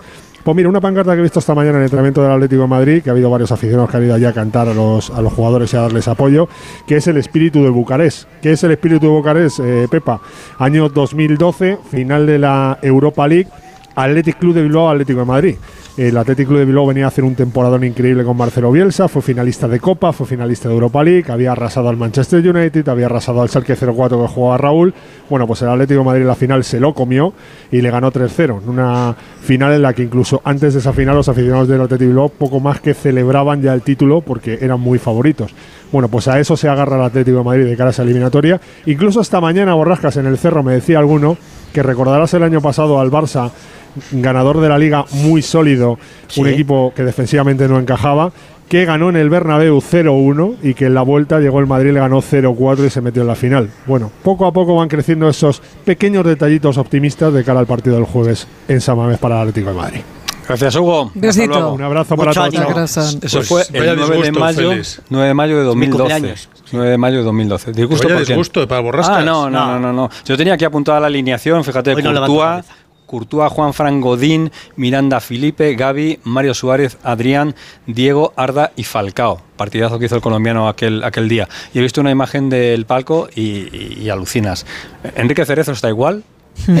Y hace ya eh, 12 años. 40 años y sigue Eh, igual. 12 años, pero en el palco estaba Villar, Ángel María Villar, presidente de la federación, estaba Platini, Platini. el presidente entonces de la, de la UEFA, y estaba eh, Felipe VI, entonces príncipe Felipe, Sí. ¿no? Así que fíjate cómo pasa el tiempo. Es increíble que tengamos un presidente con los disgustos que nos llevamos los atléticos con tan buen pelo. Es decir, que tiene un pelo el tío. Pero- Deberían de analizárselo. dices. No, no, no, Ah. no, no. No, no, hablo de. De Cerezo, hablo de Cerezo, que tiene un pelazo. Sí, sí. Que tenemos Bueno, un presidente y- Este y el de Medina Zahara, que yo no sé, todo el mundo se queda calvo, menos el de Medina Zahara. Con los disgustos que da la leche. Calla coldo un poquito. Bueno, vamos a hablar de cosas que no son disgustos. El Real Madrid, apúntate Pepa este nombre, Alfonso Davis. ¿Eh? Defensa. Ah. Alfonso Davis. ¿Tú quédate con eso. Alfonso, Davis. Y otro nombre, Fernando Burgos. Hola Burgos, ¿qué tal? Buenas tardes. Buenas tardes a todos. Sí, sí, son dos nombres muy parecidos. Eh, uno es eh, español y el otro es de nacionalidad canadiense. Uno es un paquete y el otro es uno de los tres mejores laterales zurdos que hay en el, en el mundo. Eh, joven, 24 años, eh, futbolista del Bayern de Múnich, que termina contrato el 30 de junio del 2025, que no quiere renovar por el conjunto muniqués, que ya lleva tiempo hablando con el Real Madrid que tiene todo acordado con el equipo blanco, pero que falta solo un detalle sin importancia. En el Real Madrid sí, son optimistas, como en el Atlético con Marcos Llorente, y es que eh, lleguen a un acuerdo el conjunto blanco y el Bayern de Múnich, que sabe por boca del Real Madrid del interés que tiene el conjunto blanco por Alfonso Davis. Eh, a un año para finalizar su contrato, aunque tenga en el transfer market eh, su valor de mercado sea de 70 millones de euros, el Bayern de Múnich no puede pedir esa cantidad con un año para finalizar su contrato. El Bayern de Múnich pues, le va a pedir al Real Madrid en torno a 50 millones, el Real Madrid no le va a dar más de 40 millones de euros, que es el precio en el que tasa el conjunto blanco al lateral zurdo canadiense Alfonso Davis. Es un fichaje que los blancos llevan trabajando un tiempo, que les vale perfectamente para la plantilla de las próximas temporadas, pero hay que también vender. Y el Madrid podría vender perfectamente a Ferland Mendy. Es que a lo mejor al Real Madrid el fichaje de Davis le sale lo comido por lo servido, que sería una operación maravillosa. Mendy tiene mercado, Mendy es el titular para Carlo Ancelotti, encanta al italiano, ya lo ha dicho más de una vez, es el mejor lateral izquierdo defensivo que hay en el mundo, también está Fran García e incluso hay informaciones de que el Real Madrid a final de temporada va a comprar por 8 millones de euros a Miguel Gutiérrez para venderle después a la Premier. O sea, fijaros el nivel de, negocio, de plusvalía económica que puede sacar el Real Madrid, que efectivamente no solo por Mbappé ya está pensando en la próxima temporada por Alfonso Davis. Y a propósito de la liga, el Real Madrid no tiene que apelar a ningún espíritu. Hay liga si el Real Madrid quiere. Si no quiere, la liga se acaba a cuatro jornadas para el final. Gracias, Fernando. Hasta, hasta mañana. Un abrazo para todos. Adiós, adiós. Una cosita mm, relacionada con el Real Madrid y con el Getafe. Nos la cuenta Alberto Fernández. Hola, Alberto, buenas tardes. Muy buenas, eh, muy buenas, Félix. Sí, os acordaréis que hace unas semanas, eh, bueno, pues eh, salió esa investigación, Jude Bellingham, sobre lo que le pudo decir a Mason Greenwood en, Getafe. La liga encargó a un perito la lectura de labios, tenían el informe pericial, se lo trasladaron al comité de competición. todavía sigue esa investigación. Bueno, hoy informan en Inglaterra de Sun que Mason Greenwood estaría intentando frenar esa investigación, que querría que no ocurriese nada con su compatriota Jude Bellingham, con el que, bueno, no tiene una amistad, pero sí que había buena relación, que quiere centrarse únicamente en el fútbol y que el futbolista del Getafe estaría intentando que eso quedase en nada, a pesar de lo que le pudiera decir, que todavía no lo sabemos a ciencia cierta. Bueno, pues así está la historia de momento. Gracias, Alberto. Hasta ahora. Chao, chao. Más historias del Real Madrid. En este caso sí que hay liga, porque el Real Madrid ha perdido con la liga. Nos lo explica Gonzalo Palafox, que nos cuenta esa historia bastante curiosa. Gonzalo, ¿qué tal? Buenas tardes. ¿Qué tal, Félix? ¿Cómo estáis? Bueno, eh, pues sí, aunque dice Tebas que Florentino siempre gana, en este caso, en ese juicio por el fondo CVC, tanto el Real Madrid como el Athletic Club de Bilbao que eran los dos únicos clubes de primera división que no se habían adherido, que estaban en contra, pues eh, han perdido, han perdido el juicio con, la liga, así que en este caso eh, el Real Madrid y Florentino Pérez no, no han ganado.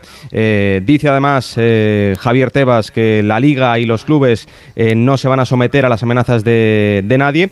Ha dejado muchos titulares el, presidente de la liga y eso que ya no existe esa guerra con la, con la federación. Antes hablaba mucho de, de Rubiales, de la federación. Bueno, le hemos preguntado por el incidente este fin de semana en el Betis Athletic Club de Bilbao, en el Villamarín, con Guadalupe Porras, con la asistente, os acordaréis, eh, como hemos visto en, unas imágenes, cuando estaba regresando después del gol del, Betis al centro del campo, como una Steadicam, que, ¿qué es una Steadicam? Es una cámara a pie de césped golpea, impacta en la cara, en la frente de la, del asistente. Pues bien, todos pensábamos que la liga iba a actuar, también la federación, que además la federación está muy enfadada, muy molesta. Decía la federación, si pasa con Bellingham, si pasa con Vinicius, si pasa con Lewandowski, pues bien, la liga no va a actuar y esto es lo que dice su, su presidente. No ha pasado nunca este tema, ha sido un accidente que ha ocurrido y, como tal lo estamos tratando y como tal y diremos mucha más precaución a, a, los cámaras. Preguntaros si resulta si es, normal que las Steadicam entren en la Premier League, es normal que entren en la Serie A, es normal que entren en la NFL. Vamos a ser nosotros los anormales por un accidente que ha habido. ¿Irá un asistente con el Steadicam para guiarle eh, como se hacen otras competiciones? Bueno, aquí a veces había, lo que pasa que no, no, no tengo que ver la situación, ¿no? Gonzalo, déjame, hacer un, déjame, hacer un, paréntesis. O sea, me hace gracia que, aquí queremos comparar las cosas con, lo que nos interesa y no con lo que no nos interesa. Es normal que la Liga Española no tenga línea de gol, es normal que la Premier sí la tenga, es normal que el Calcio sí lo tenga, es normal que la Liga sí la tenga. Es que eh, eh, al final eh, el señor Tebas, que ahora está muy tapadito y muy resguardadito en la cueva, porque se lleva bien con el presidente de la gestora de la federación, luego hace las comparaciones según le, venga el, cuento. Muy bien. Cierra con por cierto, un, pequeño apunte que Tebas está tapadito, pero va a salir en ese documental de Netflix de, de Vinicius. Lo ha confirmado hoy. Gracias, Gonzalo. a vosotros, chao, chao. Hasta luego, hasta luego. Dos cositas del Rayo Vallecano. A ver, ¿qué ha pasado en la votación en el ayuntamiento sobre la futura ubicación o presente ubicación del Rayo Vallecano en su estadio? Raúl, Granado, buenas tardes. ¿Qué tal? Buenas tardes. Pues acaba de terminar el pleno del ayuntamiento donde eh, había una proposición de Más Madrid para que el Rayo Vallecano mantuviese su ubicación actual el PP ha votado en contra, por tanto no saldrá adelante esta proposición de Más Madrid. Han votado a favor el PSOE y Más Madrid y Vox se ha abstenido. Por cierto, no estaba presente el alcalde, José Luis Martínez Almeida, en este, en este pleno. Así que por ahí, pues esto mm, sigue su curso político y eh, por otro lado, las Peñas convocan el sábado a las doce y media de la mañana una cadena humana para rodear el estadio por parte de la afición y mostrar, bueno, pues el sentir de la afición de no querer eh, cambiar la ubicación de su estadio y mucho menos en el que va a ser el año de su centenario. Pues no está nada mal tampoco. Rafa, que siempre tiene la sí, Gracias, Raúl, ¿eh? Adiós. Esta mañana he estado, esta mañana he estado en unas jornadas organizadas mm. por eh, Baker McKenzie, un eh, bufete y, el y AFE, la Asociación de Futbolistas Españoles, en las que se ha hablado, fíjate, del tema laboral de los futbolistas. Tienen una, una un Real Decreto Ley que es el que marca la, la laborabilidad de los futbolistas del año 85 el Real Decreto Ley 1006 del año 85. Así estamos todavía. Y ha salido un tema que va a traer cola. Los deportistas olímpicos de alto nivel no tienen seguridad social. Claro, se están encontrando muchos que no, no cotizan.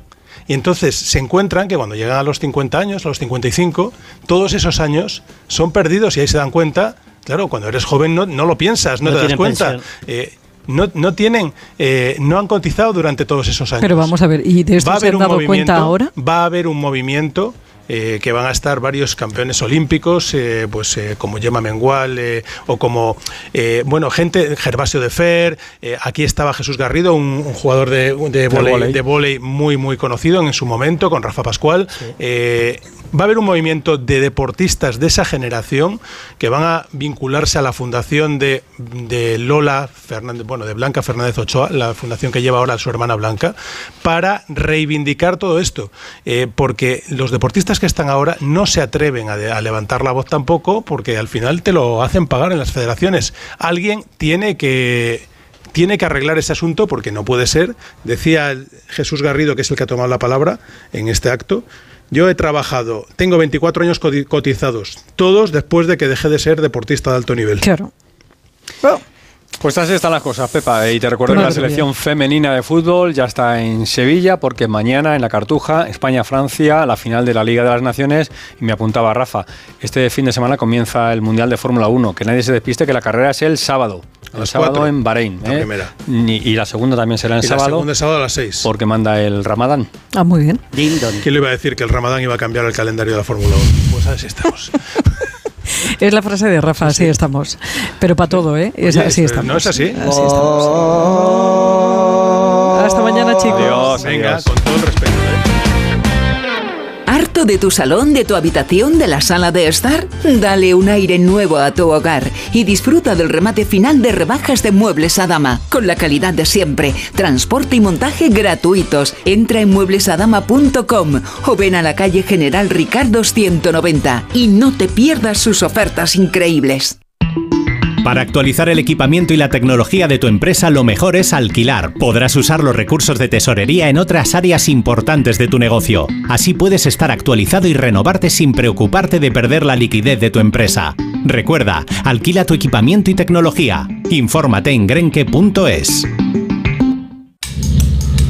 Onda Cero, más de uno Madrid. Pues vamos de nuevo a ver cómo se circula esta hora por las carreteras de la región. Dirección General de Tráfico, Lucía Andújar, buenas tardes. Muy buenas tardes. Pues hasta ahora estamos pendientes de dos alcances. El primero de salida por las 6 a su paso por Collado Villalba y también en la M40 a la altura de Villaverde sentido A4. Al margen de esto, circulación muy tranquila. Por fortuna no registramos más incidencias, pero aún así desde la DGT les vamos a pedir mucha precaución al volante. Gracias Lucía. Hasta mañana. Hasta mañana. Y vamos a ver cómo está la cosa por las calles de la capital y M30, centro de pantallas del Ayuntamiento. Jesús Machuki, buenas tardes. Hola, ¿qué tal Pepa? Buenas tardes. En principio, bastante bien. Tenemos unos niveles de circulación muy bajos, sin incidencias importantes que estén afectando al tráfico, generando retenciones. Algo más de intensidad a esta hora. Eh, atentos en el acceso a la Plaza de Cristo Rey desde la Avenida de la Memoria. Más tráfico de lo habitual a esta hora. Paciencia en este punto. En el resto de la ciudad, como decíamos, situación bastante tranquila. Hasta mañana, Machuki. Hasta mañana.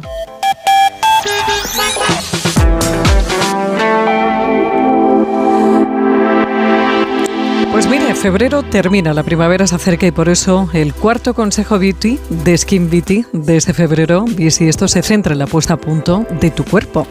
Como sabéis, Skin Beauty es una marca española especializada en fabricar y distribuir los mejores dispositivos de tecnología cosmética para que todas las mujeres puedan disfrutar de sus beneficios desde la comodidad de su casa. Si te notas flacidez en las piernas, puede ser evidente en la zona de las rodillas, recomiendan radiofrecuencia combinada con microcorrientes. Tienes un dispositivo llamado Tripolar Pulse VX, que en poquitas sesiones proporciona una mejoría evidente con resultados clínicamente probados. Si tu gran problema es la celulitis, entonces necesitas un buen masajeador anticelulítico que te ayude a movilizar y eliminar las grasas. Recomendable el Glow 910 más. Si lo que más notas, sobre todo si estás en perimenopausia o menopausia, en retención de líquidos o piernas cansadas, te recomiendan un tratamiento de presoterapia. SkinVity acaba de lanzar un masajeador corporal que se llama Prestec, que funciona con presión de aire y te va a ayudar mucho a aligerar piernas, desinflamar y reducir celulitis. Si empiezas ya, tienes tiempo de sobra para poner tu, tu, cuerpo a punto y desde la comodidad de tu hogar. Ya sabes, pásate por skinbeauty.com y descubre la mejor selección de tecnología cosmética de uso en casa. Más de uno Madrid. Clínica Oliver y Alcázar. Especialistas en implantes para pacientes con muy poco hueso. Cirugía mínimamente invasiva con prótesis definitiva en un mes como máximo. Diagnóstico gratuito y financiación. Consulte su caso en el 91 564 6686 o a través de la página web oliverialcázar.com. Más de 30 años de experiencia.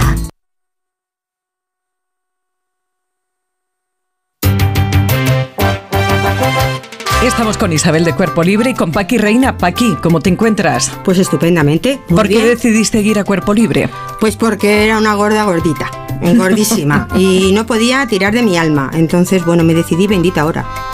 40% de descuento, Isabel. 40% de descuento, 19 kilos menos tiene Paqui. 91 192 32 32. 91 192 32 32. En la venta de tu coche, como en todo, puede ser un loser o un pluser. Un loser no valora su tiempo. Un loser se deja embaucar con ofertas de compra que no se respetan. ¿Quieres ser un pluser? Ven directo a Ocasión Plus para recibir siempre la mejor tasación pago en el acto y siempre con total transparencia. Ocasión Plus. Ya somos más de 200.000 plusers. ¿Te unes? Ocasión Plus.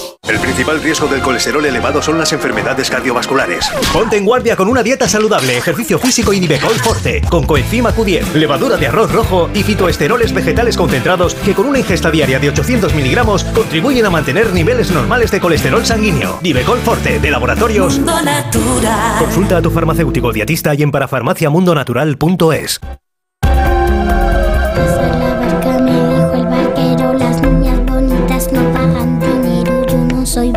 ni lo quiero ser.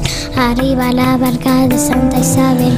Pues mire, precisamente la barca no, pero el metro sí, porque seguimos con leyendas de Metro de Madrid. Juan Miguel Marsella, ¿cómo estás? Buenas tardes.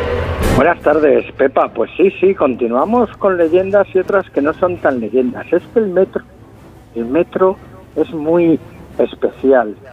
Fíjate, lo mismo que dijo Nietzsche de cuando miras un abismo el abismo llega a mirar dentro de ti, pues esto es algo que ocurre en el metro, Pepa. El metro es uno de los lugares donde, por desgracia, más gente se suicida. Y si estuviésemos hablando de esa famosa teoría de la impregnación, en lugares donde se han producido hechos violentos, donde ha habido muertes luctuosas, donde ha habido muertes rápidas o suicidios, los fenómenos paranormales despuntarían. Eh, el otro día estuvimos hablando que sonaba mucho a leyenda urbana, ¿no? De algunas personas eh, aparecidas o el testigo que vio cómo esa chica que llevaba el tobillo vendado eh, se lanzaba por, por, uno de los coches y que paraba en el metro y demás y que luego no había nadie. Todo esto nos puede sonar a leyenda urbana, la, lo del último tren, del último vagón de la chica que contamos la semana pasada, en la que pues dos hombres iban acompañando a una mujer en medio y le dijeron a la chica que la mujer estaba muerta. Pero claro, cuando te hablan de que han visto gente que ya no está entre nosotros y que los han visto pirulando por el metro, ya los pelos se te ponen como escarpias. La verdad es eh, que en los últimos tiempos, Pepa, y esto no es leyenda urbana, cada día tengo más notificaciones de supuestas apariciones en diferentes líneas, línea 6, línea 5, en la línea 1, y son hmm. supuestos no sé cómo llamarlos, Pepa, porque sabes que yo me, me mantengo muy bien con los pies en el suelo, ¿no? Pero supuestamente son los fantasmas de personas que se han quitado la vida en el metro. ¿Pero y cómo se reconocen? Quiero pues decirte, porque estamos tú no sabes. por ejemplo, de, de amigos, familiares, eh, conocidos, eh, que claro, de repente tú ves en la otra parte del vagón, vas sentado en el metro y ves a una persona, la cual eh, ya no está entre nosotros, y claro, la sorpresa es altísima, pero sobre todo la sorpresa es cuando sabes que esa persona, por desgracia, eh, se quitó la vida en el metro. ¿Qué pero no será, no será, claro, sugestión o que a alguien se le parece mucho. Mm, es que hay ciertos aspectos que son muy difíciles de imitar, Pepa. Hay gente que podemos tener más dobles o más gente que se puedan parecer a nosotros, pero hay en algunos de los casos que es bastante complicado. Yo tengo hasta un nombre, Víctor. Víctor ha sido visto en ventas en la zona de la línea 5, no de la línea 2, ya tres veces. Víctor lleva tres años sin estar entre nosotros. Era una persona delgada, pelo rubio, eh, con unos ojos muy peculiares, eh, con una nariz muy peculiar. Por eso te digo, son gente que es complicado que pueda haber otra persona muy similar y que la gente que la ha conocido desde niño pues se confunda. Esto está ocurriendo en los últimos meses, por no hablar de otros sitios en los que han ocurrido tremendas desgracias y que la gente ve pirulando gente por las vías. Y en este caso Pepa no son toxicómanos ni son mendigos, porque cuando intentan dar focos, luces o ver qué es lo que está ocurriendo, pues para avisar a las autoridades, se encuentran con lo mismo que se encontraron en el metro, que allí donde ha pasado esas personas no hay absolutamente nadie, ni ningún hueco, ni ningún pasillo en el que se puedan meter. Y, y lo dejo, últimamente puede ser un poco al estilo poltergeist, ¿no? Que el mundo está tan extraño que hasta los cadáveres se levantan. Bueno, bueno, bueno, bueno. ¿Qué cuerpo nos has dejado para el mediodía, Juan Miguel, eh? A ver, es que hay cosas que no las podemos dejar atrás, porque son cosas que están ocurriendo. Bueno. Y para eso estamos. Son las cosas de, Juan Miguel Marsella. Y ya sabe que tiene 50 lugares embrujados de Madrid, 50 lugares mágicos de la Sierra Madrileña, dos libros imprescindibles, maravillosos, por si quiere recrearse. Juan, la semana que viene más, un beso muy grande. La semana que viene más, un beso, Pepa, hasta la semana que viene, chao. Más de uno Madrid, Onda Cero. Después de esto a ver quién pilla el sueño. Y por el día, claro, cansancio. Bueno, si necesita un extra de energía, recuerde que tiene Ahora Día, que Ahora Día es un complemento totalmente natural que nos aporta un extra de energía, mejora las defensas, ayuda a reducir los niveles de estrés y ansiedad que llevamos todo el día y tiene encima un potente efecto antioxidante. Bueno, puede encontrar ahora día en farmacias y también en la web auralife.com. Sí, como eh, se lo he dicho como, como se escribe, auralife.com. Y si decide eh, comprarlo en la web, Recuerde que no solamente tiene cofres de noche y día que va a salir un precio maravilloso, sino que además, si quiere la noche o quiere el día, si pone el código PEPA25 le van a hacer un 25% de descuento. Recuerde, ahora sin H. Más de uno Madrid. Onda Cero.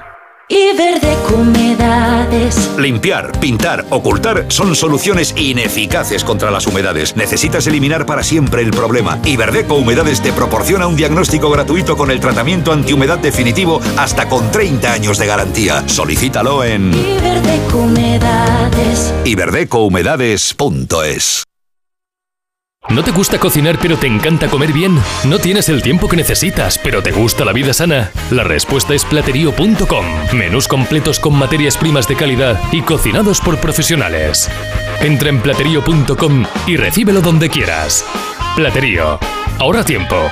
Come bien.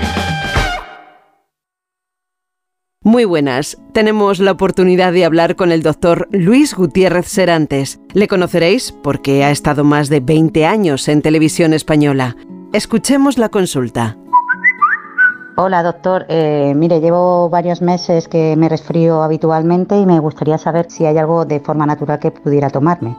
Muchas gracias. Te recomiendo tomar Propolvid Defense de Laboratorios Marnis. Es bebible y combina propóleo, jalea real y vitamina B6. Pide Propolvit Defense de Marnis en herbolarios, farmacias y para farmacias. Propolvit Defense. Más información en marnis.com. Vamos a ver 2024. Lo veo mucho mejor. No tengo una bola de cristal. Tengo gafas nuevas. Para empezar bien 2024, Óptica Roma te ofrece el 50% de descuento en los cristales de tu nueva gafa. ¿Lo ves bien? Yo lo veo muy claro. El 50% de descuento en los cristales de tu nueva gafa. Solo hasta el 29 de febrero. Óptica Roma, tus ópticas de Madrid. Y si empiezo a mirarte, y si todo es posible, y quedamos un viernes, y tú luego me En escribes. estos últimos días de febrero y del invierno, y este año con, con un día más en el calendario para disfrutar de la música. En un país y en una capital, Madrid, donde los festivales, además de propuestas de ocio, son grandes dinamizadores económicos. Jorge Granulla, qué buenas tardes. Hola, ¿qué tal? Buenas tardes. Con un gasto medio por persona en el turismo de espectáculos culturales de 408 euros y 300.000 puestos de trabajo asociados a los festivales de música. Madrid, recordad, estuvo huérfana de festivales durante mucho tiempo. Ahora... Si miráis los calendarios, hay uno o unos cuantos cada mes. De hecho, febrero se cierra con un festival nuevo, Train Fest, del que se acaba de conocer ahora mismo su ubicación, porque ahí estaba el juego. Se conocía el cartel, pero no la ubicación.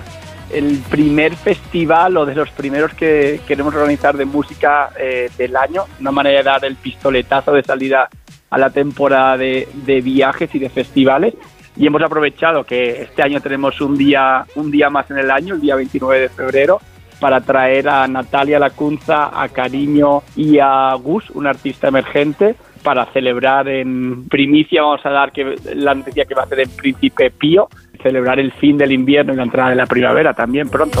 La estación de Príncipe Veo, la secreta ubicación con la que han jugado los organizadores. Pedro García es el director general de Trainline España y cuenta cómo a través de este tipo de eventos se ve una evolución de nuestra sociedad. Os decía antes, de no tener festivales, ahora tener muchísima oferta, de no viajar en tren, a ser el tren ahora la alternativa de transporte.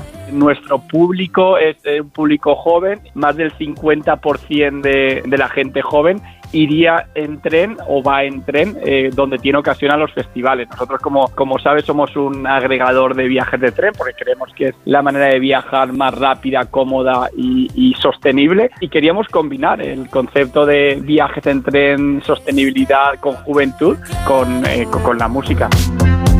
Y los que no somos tan jóvenes que, aunque vayamos a festivales y usemos el tren. Bueno, pues eso le he preguntado a Pedro, sobre todo con Madrid. Eh, fijaros la situación de Madrid, epicentro de las comunicaciones por tren, por avión y por carretera. Sabemos que Madrid es la ciudad con mayor número de viajeros eh, en tren en España. eh, y según nuestros propios datos, las rutas más populares eh, enlazan Madrid con Barcelona, Madrid con Valencia y con Sevilla a través de los más de 4.000 kilómetros de, de, alta velocidad que tenemos en España. Y con estaciones como Príncipe Pío, que son grandes intercambiadores de trenes de media distancia, de cercanías, de buses y de metro. A tu pregunta, las razones son culturales y también de precio, porque los billetes se han abaratado bastante. Lo que antes concebíamos como un viaje de persona de negocios, de alto poder adquisitivo, etcétera, se han vuelto en, en, en, unos precios muy asequibles. Además de, por supuesto, la sensibilidad medioambiental que tienen nuestros jóvenes, que es eh, quizá mayor que, que, que, la nuestra propia, ¿no? Entonces yo creo que es una combinación perfecta como te decía, en, precio, comodidad eh, y sostenibilidad. Las emisiones del tren son el 1% de todo el transporte europeo, el coche supone el 30% para sentirse jóvenes o viejóvenes. Este Train Fest, este jueves, en la estación de Príncipe Pío a las 7 de la tarde, conciertos gratuitos.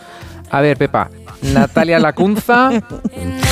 ¿Me habéis hecho la bronca antes en la redacción? No. Que se me suena de fondo. ¿Qué culpa tengo? Cariño, que ha sonado al principio. Eh, sí, te suena Me sonaba. Me sonaba. Y Gus, este a lo mejor a mí, a mí Gus no me sonaba. Es venezolano, vive en Miami, tiene 21 años y ya está ahí. He leído que está muy cerca en la órbita de, de nombres como Rosalía. O sea que este jueves Natalia Lacunza, Cariño y Gus en directo en concierto en Príncipe Pío. de repente.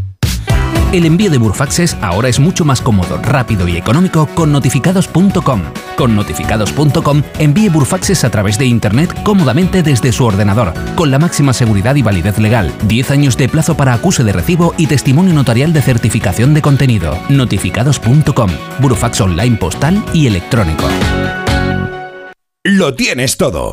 ¿Que quiero un supermercado? Ahorra más en el Centro Comercial Valdebernardo. ¿Que hoy me siento humanitas o quiero mantenerme en forma? CMB Bricolaje o mi gimnasio Dream Fit. Y por supuesto joyerías, belleza, complementos, ópticas, farmacia, todo en el Centro Comercial Valdebernardo para ir de compras. Boulevard José Prat 35.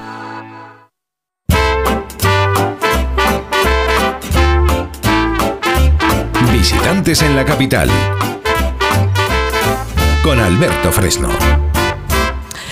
Pues mire, esta semana tenemos por aquí, tenemos por Madrid, y lo veíamos a llegar a un campeón del mundo como es Elia Topuria. El matador se ha convertido en la persona de moda después de ganar el cinturón de peso pluma y ser el primer luchador español de la historia en conseguirlo.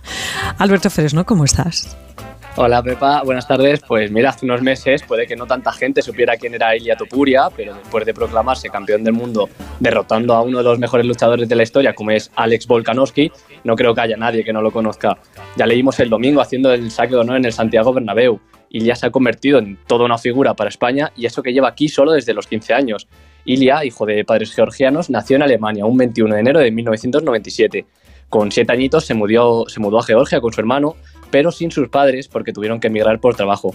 Pasó una infancia dura con su divorcio y con la guerra entre Rusia y Georgia en 2008 que le hizo tener que emigrar a España y adaptarse a una nueva cultura en plena adolescencia. Aunque si de algo estaba feliz era porque después de muchos años iba a volver a vivir con sus padres.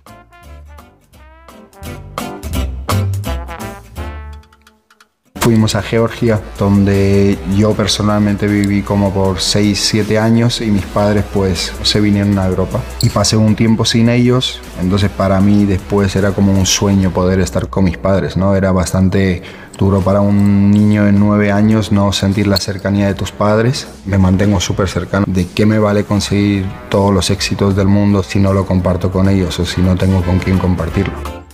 Su historia en el mundo de la lucha empieza a los cuatro años, cuando empezó a practicar judo en Alemania. Más tarde practicaría lucha grecorromana y kyokushinkai, pero no sabía nada de las MMA hasta que no llegó a Alicante. Con 15 añitos conoció Climen Club, que fue el gimnasio que le ha llevado a ser campeón del mundo. Y sin tener ni idea de español, el gimnasio le formó como deportista y como persona. Allí se le pasaban las horas volando y fue cuando pensó, yo no quiero ir más a la escuela, yo quiero dedicarme a esto. A los 15 años me senté con mi padre y con mi, junto a mi hermano y le hemos dicho, mira papá, ya no queremos ir al instituto, nos queremos dedicar a esto, porque esto es lo que nos hace feliz y esto es lo que saca el mayor potencial de mí, esto es lo que me saca de la cama todas las mañanas y lo que me mantiene ilusionado. ¿Para qué cambiarlo? ¿Para qué buscar otra cosa si ya lo encontré? Mientras labraba su camino para ser luchador profesional, Ilia trabajó de amaquero, de cajero y de personal de seguridad aunque no tardó mucho en hacerse hueco en el mundo de la lucha.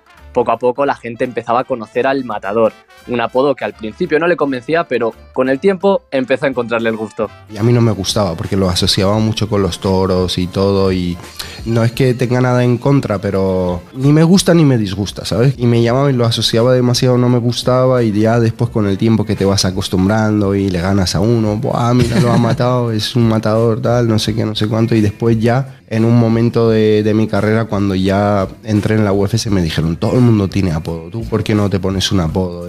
Tampoco me gustaba, pero luego lo pensé y, como me llamaban dije, bueno, en verdad sí, sí que me gusta. Ilia es una persona muy familiar, es padre de un niño nacido en 2019 y ahora espera su segundo hijo con la influencer Georgina Uzcategui, su actual pareja. Hoy Pedro Sánchez ha recibido a Ilia en la Moncloa y le ha prometido el sueño que tanto ansía, que es el DNI español. Así que si estáis por la calle, atentos porque os podéis topar con un campeón del mundo. Sí, sí. Y no digáis nada malsonante, no sea que se enfade. No, no, yo no me atrevo. Cuidado, cuidado. Hasta la semana que viene, Alberto. Hasta la semana que viene, Pepa. ¿Tú tenías algún apodo? ¿Yo? Sí.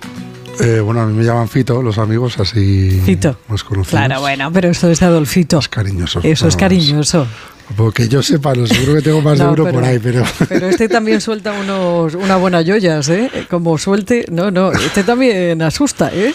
Adolfito Junior. Con, con, con Ilia no me atrevería, vamos, ni, Por más bajito ni que sea. que siquiera, vamos, a chistarle ni un poquito, vamos. Tengo un centollo por ahí que a lo mejor le podría hacer un poco cara, ¿eh? Que hay un centollo por ahí que... Pero sigue el centollo bien. Sí, sí, sí, hasta que venga el calor para, para mayo más o menos. Mm, más, a finales de abril empiezan a flojear un poquito, pero bueno, aquí como lo seleccionamos, pues tampoco habría problema. La única diferencia, pues que de cada unos cuantos centollos que salen, pues no salen todos tan espectaculares, pero ahora están buenísimos. Ujú. ¿Y qué más? Además de un centollito que nos Mira, recomiendas. es muy buen de ma- muy buen buey de mar. Hay camarón espectacular. Tenemos almejitas muy buenas, las navajas buenísimas. Está viniendo a Grel una cigala viva de 300 gramos para arriba, espectaculares, vamos. O sea, eso es una maravilla.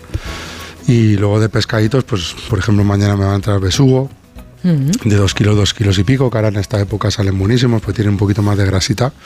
Esos para hacer a la brasa salen espectaculares. Estamos con las pochas con centollo, pochas con cocochas. Las probamos el otro día, qué cosa más rica. Qué bueno. Ah, bueno, verdad, además así, joder, con cucharita y tal, la Sí. verdad que se agradece. Que la pocha es muy agradecida. Con el Bueno, calor que hace, bueno, tomaremos. Así nos cambias un poco el tiempo, que los tienes despistados, ya no sabe uno qué hacer. Si Tú no yo no sé si hacer caldo, sal a la calle. caldo, gazpacho, No, está uno... Lo que tú sientas. Tú haz de todo. La verdad que... Está todo rico. Bueno, y después teníamos, habíamos dicho antes el corucho. El coruso, Y si no queremos corucho, pues hay San Pedro también, por ejemplo, que sale muy bueno también, ese frito a mí me encanta. O los lomos a la bilbaína y el, lo que es la carcasa y la cabeza frita, que lo hacen así muy bien en Andalucía, eso es una maravilla. Y luego, si no, pues el pulpito, las alcachofas que seguimos ahora de temporada todavía, con las alcachofas confitadas y a la Mm. plancha. Em, el caldito gallego lo estamos haciendo también todavía, los callos con garbanzos. arroces. Bueno, Arroces. el arrocito que nos falta, que el arroz, la verdad que bueno, yo que soy muy arrocero.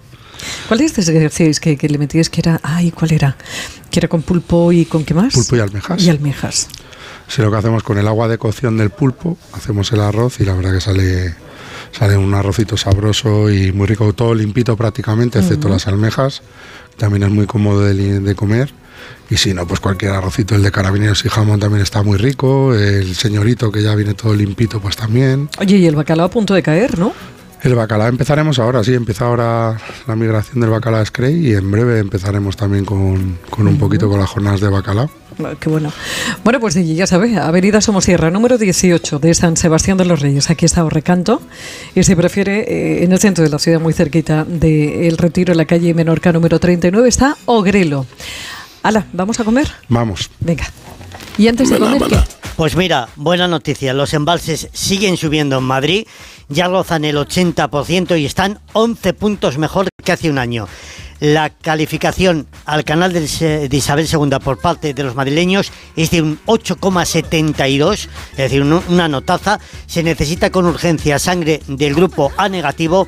Y mira, Pepa, solo el 28% de las viviendas de la ciudad de Madrid se podría instalar un cargador para coche eléctrico. Cuidadito con los cargadores, que los carga, como bien dicen, el diablo. Bueno, señores, nos marchamos, nos, eh, nos vamos porque nos está esperando Adolfo para comer. Así que le dejo con Elena Gijón con Noticias Mediodía. Pase una feliz tarde y hasta mañana.